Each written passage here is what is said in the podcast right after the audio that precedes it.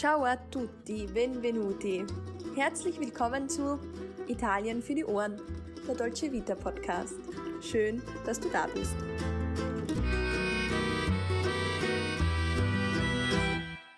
Hallo und herzlich willkommen zu Italien für die Ohren. Sarah hat für die heutige Bonusfolge den Chefkoch Matteo Alessandroni getroffen. Seine Liebe zum Kochen hat bereits seine Oma in ihm entfacht und das Kochen ist für ihn nicht nur Beruf, sondern auch Berufung.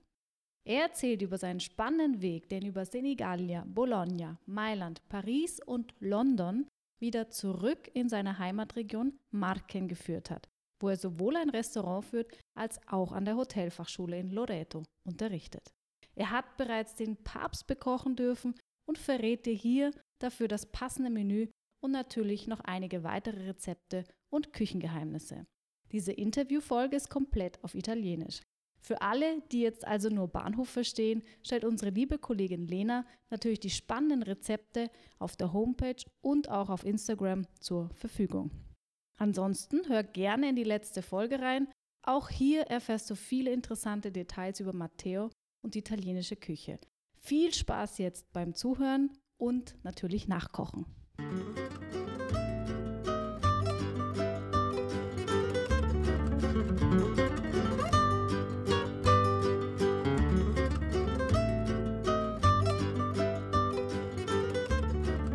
Ciao Matteo, buongiorno. Grazie mille per il tuo tempo. Magari incominciamo con qualche parola su di te.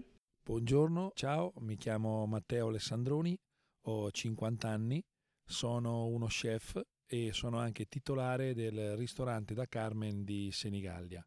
Sono anche un insegnante all'Istituto Alberghiero di Loreto, in provincia di Ancona, dove insegno pasticceria. E allora ci puoi spiegare un po' la tua storia, da dove viene la passione per la cucina, che serviva per diventare uno chef? Allora, la mia passione per la cucina, perché di questo si tratta, è iniziata da quando avevo 5 anni. Eh, me l'ha trasmessa mia nonna, eh, il cui nome si chiamava Rosa, e eh, la quale faceva la cuoca e eh, siccome eh, stavo spesso e volentieri a casa con lei, quindi lei cucinava spesso, io mi mettevo vicino a lei e eh, incominciavamo a fare la pasta, a fare i biscotti, a fare tutte queste cose qui.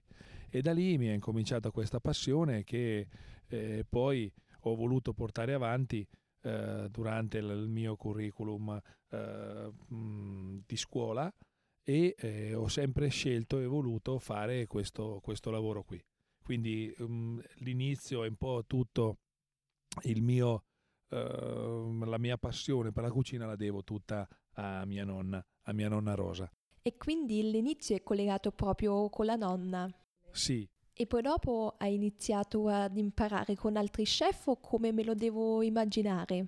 Poi ho frequentato l'istituto alberghiero qui a Senigallia, dove, dove ho sempre vissuto, è una, una, delle migliori scuole delle Marche, che è la regione in cui si trova Senigallia, e da lì poi ho incominciato a fare delle esperienze eh, in varie città, tra cui Bologna, Milano, sono stato a Parigi, sono stato a Londra e ho fatto diverse esperienze eh, in cucina con diversi chef. Poi nel 1995-96 eh, ho deciso di mm, aprire il mio primo ristorante che si chiamava Il Casale, in cui facevamo una cucina tipica marchigiana, soprattutto di carne. Quindi da lì ho incominciato la mia, tra virgolette, avventura da imprenditore oltre che da chef. E quindi il ristorante da Carmen che hai già nominato prima non sarebbe il tuo primo ristorante? No, il mio primo ristorante si, eh, si chiamava, come vi ho detto, il ristorante Il Casale, poi invece il ristorante da Carmen prende il nome da mia suocera, la mamma di, di mia moglie, il quale aveva il ristorante, ha il ristorante da 54 anni e eh, purtroppo mia suocera è stata tanti anni in cucina e eh, alla fine il lavoro in cucina è un po' duro e ha voluto lasciare a testimone eh, sia a me sia alle figlie e quindi abbiamo preso questa mh, mm, abbiamo fatto questa avventura io, mia cognata e mia moglie eh, abbiamo preso questo ristorante ormai da più di 20-22 anni che lo gestiamo noi solo che qui facciamo solo e esclusivamente quasi il pesce, perché abbiamo, siamo proprio sul mare. Allora la cucina del ristorante da Carmen come la chiameresti? Proprio tipica dell'Adriatico? È una cucina, tra virgolette, tipica, però un pochino rivisitata in chiave, in chiave moderna. Adesso c'è una cosa che mi interessa, se voi fate soprattutto piatti di pesce e quali prodotti utilizzate, da dove viene il pesce? Noi facciamo prevalentemente le nostre ricette con il pesce che troviamo al mercato, soprattutto de- proveniente dall'Adriatico, ma eh, abbiamo anche del pesce proveniente dal Mar Tirreno e anche eh, proveniente da tutte le altre parti un pochino dell'Italia, ma prevalentemente il pesce nostro tipico del mare Adriatico. Abbiamo parlato un po' della storia e poi mi piacerebbe andare avanti con la cucina vera e propria. C'è un piatto che ti piace preparare più di tutti? Ma sì, eh, ripeto, prepariamo tutti i piatti volentieri. Ti posso dire uno dei primi che c'è dei piatti che vanno un po' per la maggiore al ristorante, che è un piatto di pasta, che è un uh, pacchero, che è una pasta uh, tipo un, uh, un, rigatone molto più grande, eh, condito con una salsa di carbonara di mare. Quindi non è una carbonara di terra fatta con il guanciale del maiale, eccetera, come si fa normalmente, ma viene fatta con un sugo di pesce sempre mantecato con del tuorlo d'uovo. È uno dei primi più gettonati al ristorante. Prima ci hai spiegato che la cucina è una cucina tipica con un tocco moderno. Da dove prendi le tue idee? Ma eh, come in tutte le cose bisogna sempre approfondire le proprie conoscenze, il bagaglio professionale, quindi si studia, si fanno delle prove, si guarda anche le varie tendenze de, del momento, ecco, quindi è un insieme di, di tante cose, soprattutto però lo studio, perché è importante. Quindi per le nuove idee servono sia lo studio che tantissime prove. Certo, si provano, poi non sempre tutti i gusti e molte volte tutti i piatti che provi poi riscontrano sia i gusti dei clienti ma anche i propri, quindi si cambia, si, si ritenta di fare, si fanno tante prove, quindi per quel che riguarda i gusti. Una cosa molto interessante sarebbe il piatto preferito tuo, un piatto preferito di uno chef. Guarda, se parliamo di piatti preferiti, eh, mi ritorna sempre in mente mia nonna, perché penso che le cucine della nonna e della mamma siano le cucine che ci fanno tornare un po' all'infanzia, eccetera. Quindi uno dei miei piatti preferiti che mi cucinava sempre mia nonna sono i cannelloni, i cannelloni Uh, quindi questo era un piatto tipico che mi fa ricordare, fa ricordare mia nonna e mi rimane sempre, ecco, mi fa ritornare un pochino all'infanzia cannelloni ripieni di carne fatti con besciamella e ragù. Adesso hai raccontato della nonna, della mamma e quindi te a casa cucini? Devo, de- devo dire la verità, siccome sono molto impegnato, quindi sia nel ristorante sia anche con la scuola, eccetera, eh, delego un pochino un po' a mia moglie, che anche lei è una brava, è una brava cuoca, quindi a casa mh, mm, non cucino tantissimo, cucina più mia moglie, sì. E che cos'è la differenza tra una cucina a casa e quella del ristorante? Viviamo in un mondo che il tempo è sempre poco, quindi eh, bisogna cercare molte volte di fare anche delle cose un pochino più veloci. Una cucina del ristorante ti richiede una cucina un pochino più eh, curata, una cucina un pochino più elaborata. Ecco, molte volte eh, ripeto, non c'è mai tempo a casa, via, si fa delle cose molto veloci. Penso che ogni tanto per amici o per una festa magari si cucina cose particolari anche a casa. No, ma poi ci sono degli amici o qualche volta dei parenti o cose così, quando capita a fine settimana, ecco lì allora ci, eh, ci si dedica un pochino di più e quindi si fanno delle cose un pochino più particolari. Torniamo un'altra volta al ristorante, ma ci sono capitati mai delle persone famose? Ma al ristorante sono capitati diversi personaggi personaggi, tra cui attori, giocatori di calcio, eccetera. Però l'esperienza che, che mi ha lasciato il segno è quella dove mi ha emozionato di più è uh, cucinare per uh, Sua Santità Papa Francesco, che siccome io insegno, come vi ho detto, all'Istituto Alberghiero di Loreto, il Papa era venuto in visita alla Basilica di, di Loreto e ha voluto che cucinassero i ragazzi della scuola e il preside uh, mi ha dato l'incarico di poter cucinare insieme a dei ragazzi per uh, Sua Santità. E quindi eh, alla fine Pasto è venuto a ringraziarci e alla fine ci ha anche abbracciato e quindi ha parlato con noi, quindi è stata un'emozione molto molto forte. E adesso però vogliamo sapere quale piatto hai cucinato per il Papa. Lì abbiamo cucinato un risotto con gli asparagi eh, e poi una guanciola di vitello con, un purè, eh, con una purea di patate e sedano rapa. Spero proprio che gli è piaciuto. Come no, è piaciuto, è piaciuto tantissimo e alla fine ci ha, ci ha ringraziato.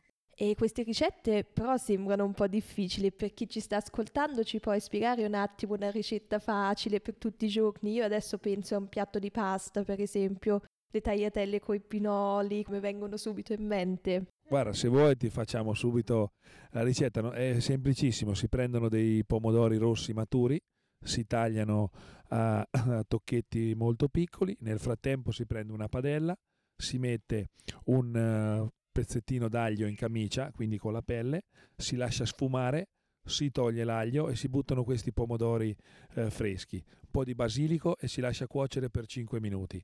Nel frattempo si cuociono le tagliatelle, quando sono cotte le tagliatelle si mettono in padella con questo sughetto di pomodoro, si manteca, un filo d'olio, un po' di parmigiano e poi quando sono pronte sopra ci si mette un pochino di rucola e dei pinoli tostati. Semplicissimo, ma è veramente buono. Ah, buonissimo, è così semplice. Grazie mille per questa ricetta. Io prima ho dato un'occhiata al tuo menù e se te dovresti scegliere un antipasto, primo o secondo, quale sceglieresti?